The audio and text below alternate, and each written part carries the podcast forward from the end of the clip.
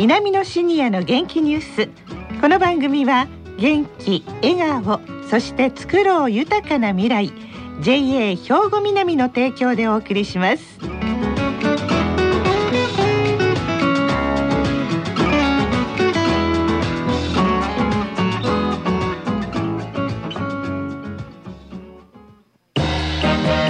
皆様の元気生活を応援する JA 兵庫南。近畿最大級の農産物直売所虹色ファーミン。おすすめは JA 兵庫南エリアの新鮮な地元農産物。皆さんおはようございます。藤原まさです。南のシニアの元気ニュースの時間です。この番組は兵庫県の高齢者大学稲美野学園の元気なシニアの皆さんが気になったニュースや話題を取材しラジオを聴きの皆さんにお伝えいたします。今回は稲美野学園ラジオ放送サポーター A 班のお二人に来ていただいています。それでは自己紹介からお願いします。おはようございます。渡田翔英古希70歳です。塩津美智子71歳です。はいよろしくお願いします。さあ今日は何をお伝えいただけますか渡田さんはい。今日は川柳の楽しさやその奥深さの一端をお話ししたいと思います。川柳ですか、はいそうなんですね。川柳っていうとねよく耳にするのがあのサラリーマン川柳とかよくありますけれどもね。ね。はい。じゃあそういうものなんですか？うん若干違うんですけども、はい。やっぱり川柳の始まりは古川柳に始まり、ええ。新川柳現代川柳ということで、はいまあサラリーマン川柳もその一部になるんですね。うん。だから結構サラリーマン川柳がクローズアップされてますけども、ええ。まあその一部的なものもあるんですけども、まあちょっと難しいものをお話ししたいと思っております。なんか詳しいですね渡田さんの。いえいえそんなことないです。なんか勉強してはるんですか？実はね、はいここだけの話ですけど、ええ川柳部に入っております。そうなんですか、南野学院に川柳部というのがあるわけですそうですねね。はい。はあまあ。あの端くれを担っておりますけども、ええ。まあ頭をひねりながら毎日頑張っております。ああでもはい。そうやって言葉をねこの探しながら毎日を過ごすっていうのは楽しいでしょうね。そうですね。そうやね。はい。うん。えー実はですね、はい。5月の22日川柳部では毎年あの新入部員に向けての、はい。まああの研修会ということでやっております。ええ。それで毎回ですけども講師の大浜義弘先生を招待しまして、ええ。ご指導を受けております。はい。はい、だ川柳とは何ぞやということ、まあ基本的なことからスタートして徐々に奥深さを追求していくという研修会ですね。じゃあそれをインタビューしてきてくださいましたのでねはい。お聞きください。川柳とは？川柳というのも一言で言うと季語などの制約のない自由な一行詞。主として人間を口語で読む。でそのことをもう少し詳しく見ていこうとすれば単詞文芸に3つの種類が日本にある一つは短歌俳句川柳この3つ。川柳というのは何を読むか人間の感情やと。人間の感情簡単に漢字4字で言うと喜怒哀楽って言いますね。よく使う言葉ですね。それを中心に読む。そしてもう一つは社会生活。世の中の移り変わり世の中の人の感覚人の思いみたいなものも川柳の対象になる。特にこの中でやっぱりサラリーマン川柳の大変おおうまいこと言うのはおもろいなという感じがたくさんありましたよね。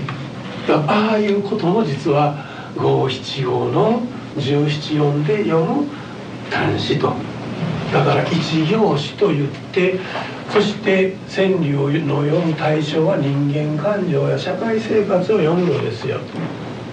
そして川柳というのはどんな方法で読むのかというとそれは英単はあうまいこと言うなというそういうねことが英単ですよねもう一つはこれはもう全てに共通すると僕は思いますが写生ものをよく見てそれを写し取るで川柳にも同じように批評というのがやっぱあるわけです世の中のことを笑い飛ばすようなその批評性というのがありますよね。その中にまず「うがち」というのがあります。川柳の命ですけれどもじゃあ何がうがちなのかってなかなか言葉で説明しにくい。うがちというのはその雨だれ石をうがつというふうな昔から言い方がありますね。雨だれも長いことやってれば石に穴が開いていくんだという。うがちというのはずっと掘り下げて穴を掘っていくという意味ですからそういうことから言えば人間感情をしっかりと奥深く考えてそれを17四五七五に表すと。いうそして風刺というのはそのものを深くずっと奪って考えていこうとするとそこに必ず私たちの自分自身の持っている人間感情とかえー、こんなやつえー、そんなことありかとかね。ちょっとそれおかしいやんみたいなことは風刺の中に出てくるんですね。だからうがちと風刺のに一緒に合わせといてもいいかなと思いますね。その次これが大きな違いユーモアと軽みだからユーモアでうふふっと笑ったりおおっと笑ったりいうそのユーモアですね。それから軽みというのはやっぱりね五七五のリズムがいいことなんです。だからまあ大きく言えば川柳のうがちとユーモアと軽みこれをまあ普通に川柳の三要素と言います。うがちとユーモアと軽みこれが川柳に必要だということでなんか深い感じしますけれどもね、難しいです。あのもっとこう現代的に言えばうがちが発見であったりとか、はい。軽みはその句を聞くことによってうなずくということですね。うん。えユーモアっていうのはまあ笑いをまあ象徴しているわけなんです。そういった要素がまああるということなんですね。はい、なるほどね部長さんのお話も聞いてきてくださいました、これも本当にうがちとユーモアと絡みいっぱいのインタビューです今日は川柳部第22代吉田健坊にインタビューをいたします。川柳の面白さというのをねちょっと教えてもらったらありがたいと思います。よろしくお願いいたします。そうですねずっと今まで70年ちょっと生きてきましたけど自分の感情とか出来事を表現するっていうのは本当面白いですね。あそうですか。やっぱりあの語彙の多さというところはやっぱり上手い人なんでしょうけど私はまだそこのその域に立ってないんですけど、まあ、それなりの自分の言葉で表現するとそれがまた自分なりには面白いですけど。今一句ちょっとひねってもらったらおありがたいですけど。一句ね。はい。はい。うちの嫁美しすぎて苦にならんと言ってうちの嫁、ん。美しすぎて苦にならん。うん。ごちそうさまでございました。いやそうですか。奥様お綺麗でいらっしゃるんですね。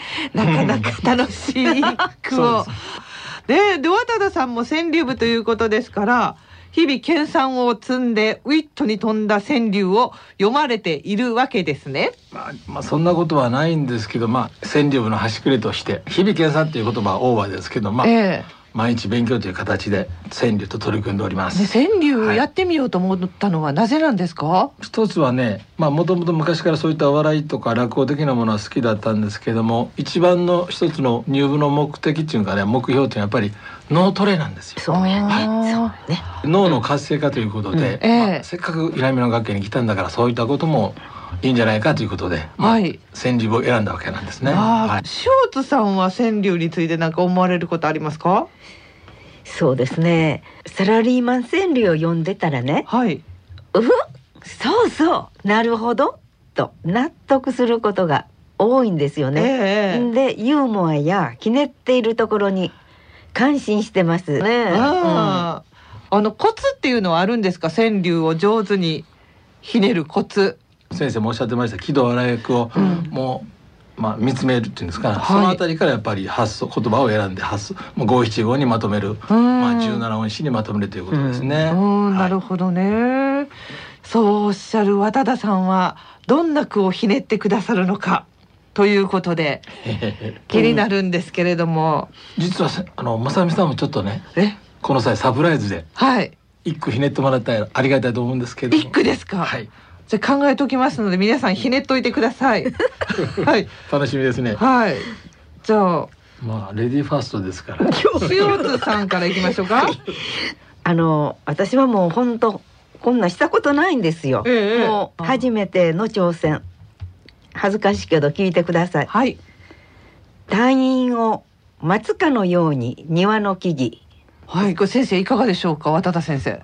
愛するご主人のことを歌っておられると思いますのでああ、なかななかいいですね。るほど、はい。退院されたわけですね。愛憎なんですよ。これ短い日記みたいな感じですね。もう一句ひねりましたか、はい。精を出す庭の剪定今日もまた。はあそれは。あの主人が 退院してからええ。一生懸命できなかったから剪定を頑張ってるんです、うん。あそっかお父さんの分頑張ってうん。背を出してあるわけですね、はあそうかそういうふうにこう自分の生き様というかそういうのを読んだらいいわけですね。そうですね。ちょっとわからないんですけどね。ええ。じゃあ私も一句読ませていただきます。お願いい。たします、一句読め。我が人生の薄さ知る。すごいすごい。素晴らしいですね。いやいやいやいや。す。ごいわ。よく振り返ってみるとこんなに薄かったかなみたいな。いやいや。今気づきました、うん、10年生きてきて。そんな感じでいいんでしょうか？そうですね。もうそのやっぱりあの気軽さっていうんですかね、はい。そのおまあ軽みっていうんですかね。そのあたりが、まあいいと思いますね。いいですか？はいはい。はい。あでもなんか考えると頭がビンビンしてきて楽しいですね、これ。そ,、ね。れがやっぱり魅力ですか渡田さん？そうそういったやっぱり魅力ですね、うん。はいはいね塩津さんから経験してみていかがだったか感想。を言葉のパズル頭の体操、うん。これから私もボケ防止に頑張ろうかなと思いました。ええ。そして渡田先生最後に一句お願いいたします。お別れの時間が来てしまいましたので。ですか？はい。はい。妻が言う行ってらっしゃい耳障り。妻が言う行ってらっしゃい耳障りもういいですか、はい。もうせっかくやから。もう一つですか？はい。はい。乗り始め大地を蹴って孫ペダル。乗り始め大地を蹴って孫ペダル。皆様の元気生活を応援する JA 兵庫南。近畿最大級の農産物直売所虹色ファーミン。おすすめは JA 兵庫南エリアの新鮮な地元農産物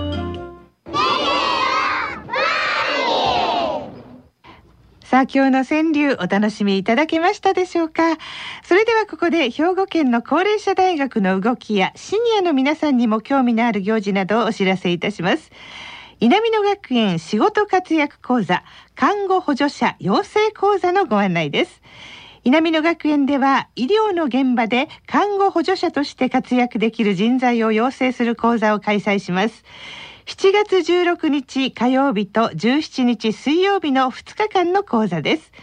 看護補助者の役割や感染防止、安全管理などの講義と、実際に病院、現場での実習を行い、看護補助者として必要最低限の基礎知識を身につけることができます。2日間の講座を受講した後は、実際に病院で看護補助者として活動していただきます。受講料は2000円で年齢、性別、経験は問いません。どなたでも参加いただけます。事前に稲美野学園までお申し込みください。あなたのやる気を医療現場で活かしてみませんか？詳しくは生きがい創造協会のホームページでご紹介しています。生きがい創造協会で検索してくださいね。さあ、この後は兵庫ラジオカレッジの時間です。このままラジオ関西をお聞きください。